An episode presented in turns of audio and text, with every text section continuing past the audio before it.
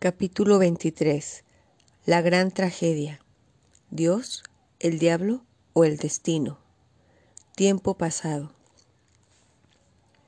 La puerta se abrió y era él, Matías, tan hermoso. Sonrió y dijo la palabra que mi alma tanto anhelaba escuchar. Flaca, veniste. Mis piernas temblaron, tomé el codo de mi brazo izquierdo, el cual mantenía estirado y rígido mientras con mi mano derecha le daba ligero masaje. Esto es un acto reflejo de cuando estoy nerviosa y no sé qué hacer. Entramos a su casa y nos fuimos directamente a su cuarto, como en los viejos tiempos. No vi nada de raro en eso, ya que era lo más usual cuando estábamos en su casa. Al entrar ahí fue como si pedazos de mi alma se hubieran quedado en esta habitación y no encontraran la forma de regresar a mí. Era yo la que tenía que encontrarlos nuevamente, rescatarlos para volver a estar entera. Suspiré al sentirme otra vez completa. Él no dejaba de verme. Nos sentamos en la cama y por fin habló. Flaca, no sabes cuánto te he extrañado. No sé de qué manera me dejé envolver por Maite, a tal grado que me haya convencido de separarme de ti. Cualquier disculpa que te ofrezca se, se queda corta e insulsa ante tal acción, pero pero necesito que me perdones. Mira, ya terminé con ella y quiero recuperarte. Es decir, éramos tan afines. Eras como una hermana. Bueno, eso pensaba, y eso me quiso hacer creer ella, pero todo el tiempo que estuve separado de ti me sirvió para darme cuenta que en realidad no te veo como hermana.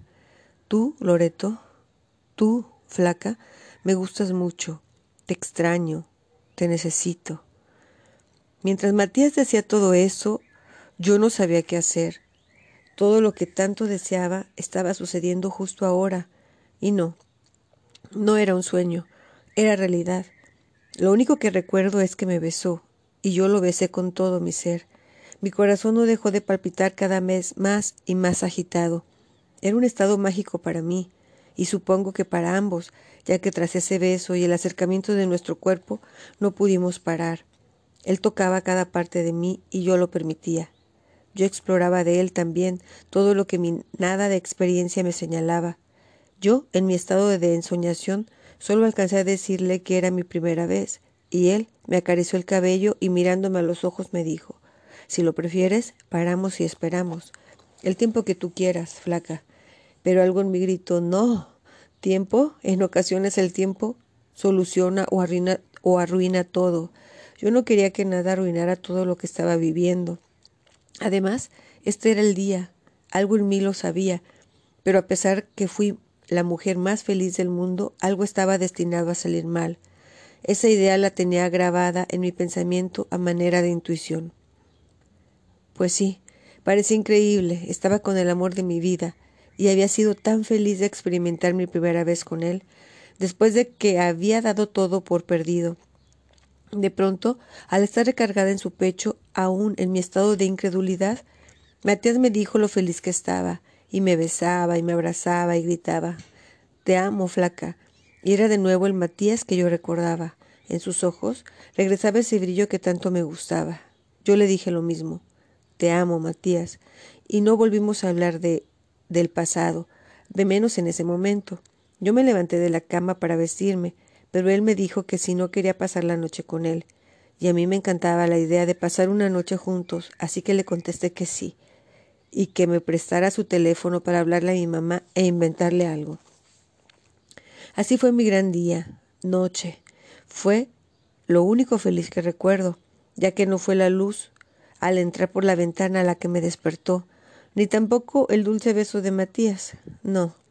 Fue una, fue una carcajada estremecedora y un flachazo de una cámara. Era Maite, que nos tomaba fotos a Matías y a mí desnudos en la cama. Yo le grité y le dije que parara y ella salió corriendo de allí.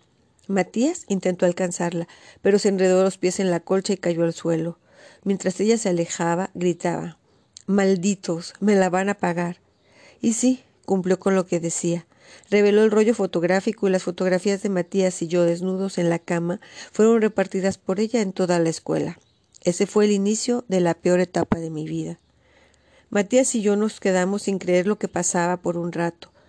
como tipo estatuas, sin movernos, sin hablar, pero cada uno haciéndose preguntas en la mente. De pronto nos volteamos a ver y hablamos al mismo tiempo. ¿Cómo se enteró? Qué estúpido fui, me dijo. Ya sé lo que pasó, flaca. Después de que te fuiste de dejar el mandado, hablé con Hernán. Él fue el que me dio la idea de hacer el pedido de la tienda para que tú lo trajeras y así tener la oportunidad de verte. En fin, le dije lo feliz que estaba y le comenté que tal vez tú sí te animarías a venir. Te volvería a ver hoy. Al parecer Hernán le contó todo a Maite. No sé, con lo loca que está, tal vez estuvo vigilando la casa hasta que te vio llegar.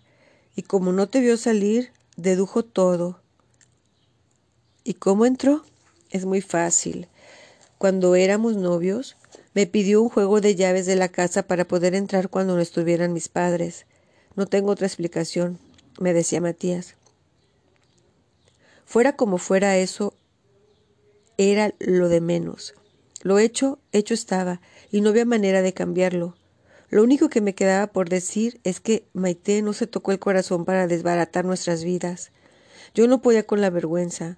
No salí a la calle, dejé de ir a la escuela y no volví a mi trabajo. No supimos quién, quiénes, pero pintaron la pared de la fachada de la casa con una palabra de cuatro letras y con rojo, muy grande, por cierto. Puta, decía.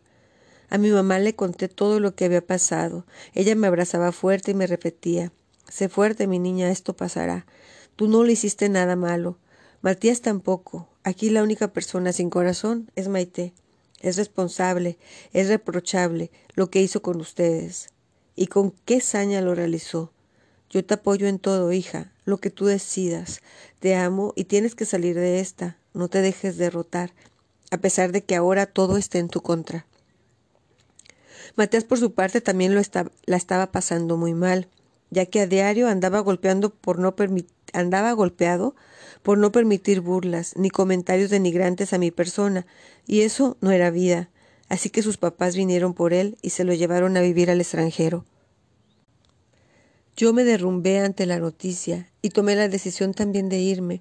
Mi mamá ya me lo había planteado, ya que la situación no cambiaba y la gente cada vez era más voraz con sus comentarios, y hasta los más cercanos nos habían volteado las caras. Tenía que irme de ahí, y digo irme ya que mamá por lo pronto no podía. Su trabajo y muchas responsabilidades en puerta que no podía dejar, ya que un contrato la obligaba. Mamá habló con una amiga que vivía en una población muy cerca al Gran Valle, un pequeño pueblo mágico, muy turístico, ubicado en zona boscosa.